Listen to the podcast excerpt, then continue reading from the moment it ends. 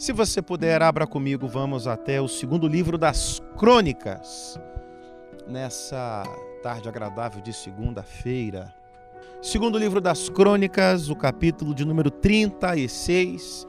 Quero ler o versículo 22 e o versículo 23 desse capítulo. A você que nos acompanha de alguma parte dessa cidade ou desse mundo, que Deus te abençoe. E aí, segundo livro das Crônicas, capítulo 36, versículos 22 e 23, diz assim para nós, estou lendo na, na Nova Almeida atualizada. No primeiro ano do reinado de Ciro, rei da Pérsia. É, você pode repetir comigo? Rei da Pérsia. Vamos lá? Rei da Pérsia. Para que se cumprisse a palavra do Senhor por boca de Jeremias. O Senhor despertou o espírito de Sírio, rei da Pérsia. Repita, por favor, essa frase toda. O Senhor despertou o espírito de Ciro, rei da Pérsia, que ordenou que se proclamasse em todo o seu reino, o reino do Ciro, o reino da Pérsia, e que se pusesse por escrito o seguinte: Assim diz Ciro, rei da Pérsia: O Senhor, Deus dos céus, me deu todos os reinos da terra e me encarregou de lhe edificar um templo em Jerusalém que fica. Onde é que fica? É, onde é que fica Jerusalém? O cara é rei da Pérsia. Amém.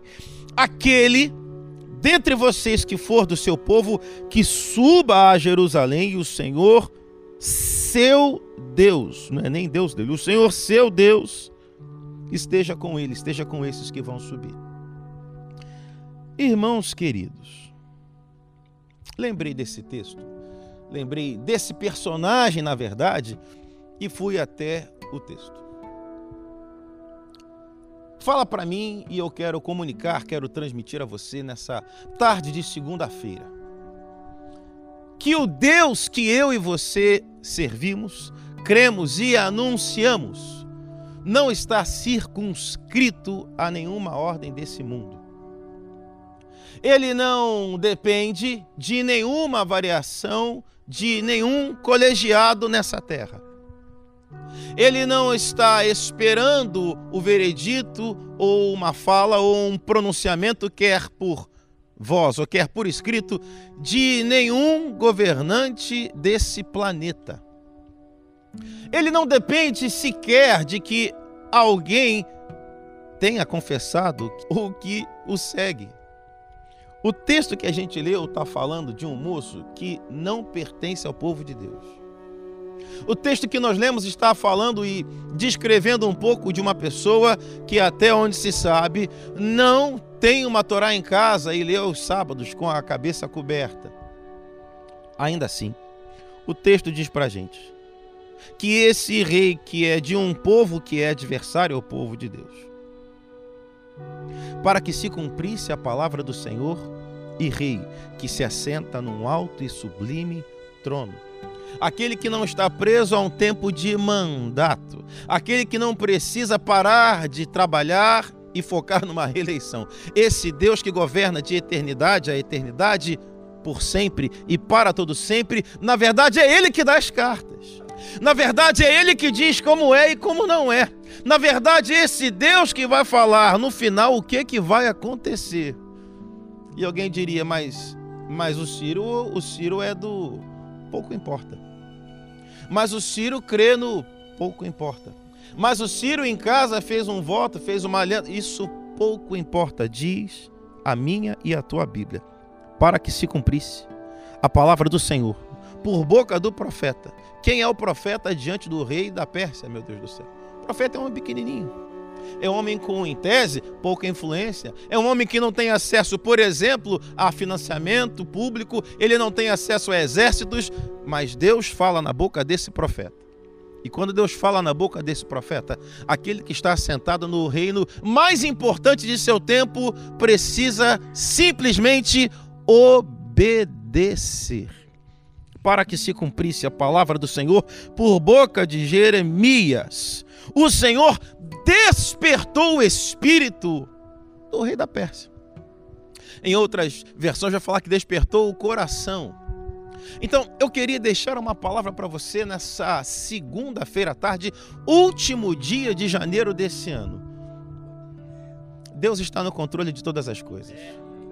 O Deus que desperta o coração de Ciro para que faça algo de positivo é o Deus que lá atrás no Êxodo mexeu também no coração de um outro rei, o tal do Faraó, o poderoso o que se achava um sol a ser adorado. Diz a minha Bíblia, a tua Bíblia, que Deus endureceu o coração de Faraó. Deus é aquele que endurece o coração de reis, Deus é aquele que desperta o coração de reis, e tudo isso resulta em glória para o nome dele. Nós, os que dizemos e que apregoamos nossa fé nele, devemos entregar completa e absolutamente nossas expectativas, nossa esperança, nossa fé no amanhã. Nós vamos viver nessa terra ainda por um tempo que não sabemos. Mas o tempo que permanecermos vivos, quem quer que seja aquele que se assenta no trono da Pérsia ou do Egito, esse está sujeito ao que diz o Senhor que graças a Deus ainda fala por meio de seus profetas, dentre os quais eu me incluo, temos muitos profetas aqui também. Deixar essa palavra para você. O Senhor falou por boca de Jeremias. O que, que faz agora Jeremias? Não, tá, agora vai ter que esperar a fim dar o mandato do, do, não tem que esperar nada. Se é o tempo da palavra se cumprir, quem quer que se assente vai ter que levantar e trabalhar, não em favor de si, em favor do cumprimento da palavra daquele que é o Deus já. Há coisas da parte de Deus a serem realizadas na minha vida, na sua vida, na vida de você que nos acompanha e mesmo nessa cidade e nesse país. E o que quer que seja que Deus tenha dito, vai se cumprir. Não importa nenhuma outra coisa, porque o que se assenta no trono diz. E a palavra dele, como ele mesmo diz, não pode voltar vazia sem que antes tenha cumprido o propósito pelo qual ela foi liberada. Eu creio em um Deus que fala não como um comentarista. No nosso tempo tem muito comentarista de tudo que é assunto. Eu não creio em alguém que fale como assim, na minha opinião na minha visão, da forma como eu enxergo, não. O Deus a quem servimos não emite comentários. Ele abre a boca e ele decreta. Você serve um Deus que decreta. E o que quer que ele tenha decretado, diz a palavra, não há quem possa fazer com que o braço dele volte. Se ele estendeu para abençoar, o final é bênção. Se ele ofereceu sua mão de graça, o final é graça. E que essa palavra possa encontrar lugar no teu coração e produzir esperança para o mês de fevereiro que se aproxima, para a continuidade de 2022. Há um Deus no trono, acima de todos os tronos. Não à toa ele tem também o título de Rei dos Reis, Senhor dos Senhores. Coloque-se de pé, eu quero orar por você.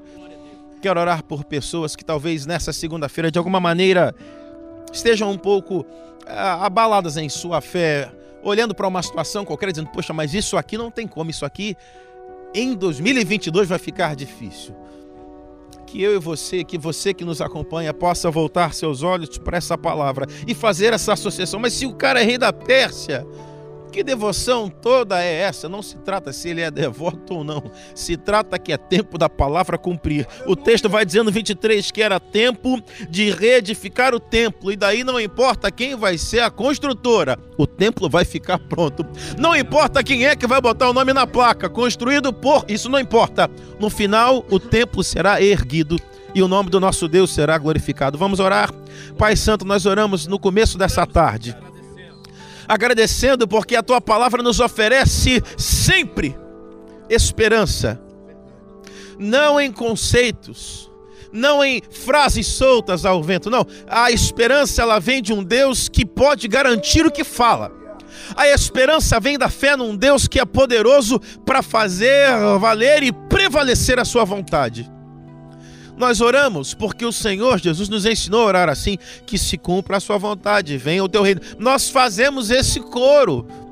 Mas independente se orarmos ou não, a tua vontade será cumprida. Nós apenas queremos nos submeter e nos alinhar àquilo que o Senhor determina. E que o nome do Senhor seja glorificado nesse tempo, nessa geração, em nossas vidas. Faz algo glorioso, Pai, para que se saiba que há ainda um Deus nos céus, reinando sobre tudo, Senhor nos céus, na terra, Senhor de vivos e de mortos, o Senhor do tempo e da história governa nossas vidas. Louvado seja o nome do Senhor. Dá-nos agora, peço-te, uma tarde agradável, uma tarde de paz, uma tarde de bênçãos e que o Senhor nos alegre o coração, enchendo nosso coração com as coisas do alto, nossa mente com aquilo que possa produzir esperança em nós. Oramos assim, gratos em nome de Jesus Cristo, nosso Senhor. Dizemos amém, amém e amém. Deus te abençoe em nome de Jesus.